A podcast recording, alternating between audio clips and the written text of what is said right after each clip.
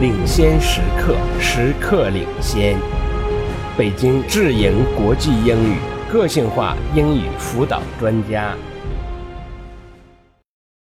Listen to a conversation between two students. Hi, Raffle. How are you enjoying yourself at university? Hi, Linda. It's a lot of work, but I'm having a good time too. Are you planning to attend next year? Yes, I would like to. Can you tell me what facilities they have for disabled students? As you know, it takes me a long time to input stuff on the computer, so I am always slow doing exams.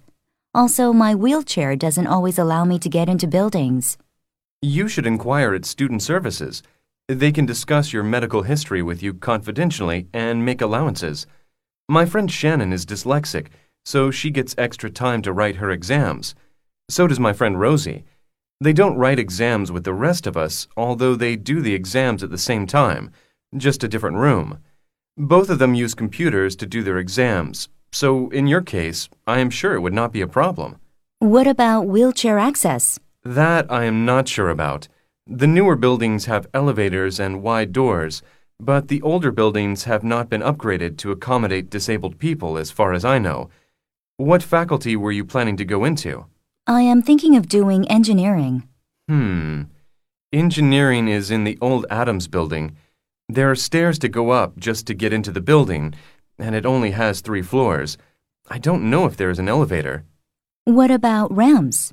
Yes, I have seen some ramps around.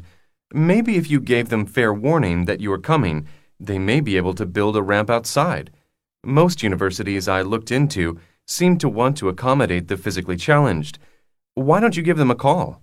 That is a good idea. Do the buses that go out to campus have facilities to bring wheelchairs on board? Yes, that I know for sure. All the buses are equipped with electronic lifts, and there are seats that fold back. The bus drivers seem really nice about helping people to get strapped into them. I think you will find most of the students really cooperative in helping you too. What about the sidewalks? Hmm, I'm not sure.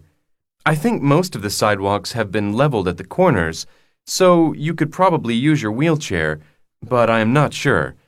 I'm sorry, I just don't remember for sure. I know all the sidewalks in the city have been renovated to comply with certain standards to accommodate wheelchairs, baby buggies, etc. So my guess is the university's sidewalks also comply. When I go back to campus after summer break next week, I will check and give you a call at home. I'd really appreciate that. In fact, if you would like, why don't you come with me? I'll be taking the bus and I could show you around once we got there. I have an interview for a part time job with food services at 10 a.m. the day after tomorrow, but that shouldn't take too long. We could check out the food service areas and cafeterias at the same time. You could have a coffee while I am at the interview. That's really nice of you, Raffle. I'd really like that. Okay. I will come by your house about 8:30 in the morning and we can take the commuter train into town, then catch the bus up to the university. I will be ready at my door at 8:30 on Tuesday. Great. I look forward to it. See you later, Linda. Bye, Raffle.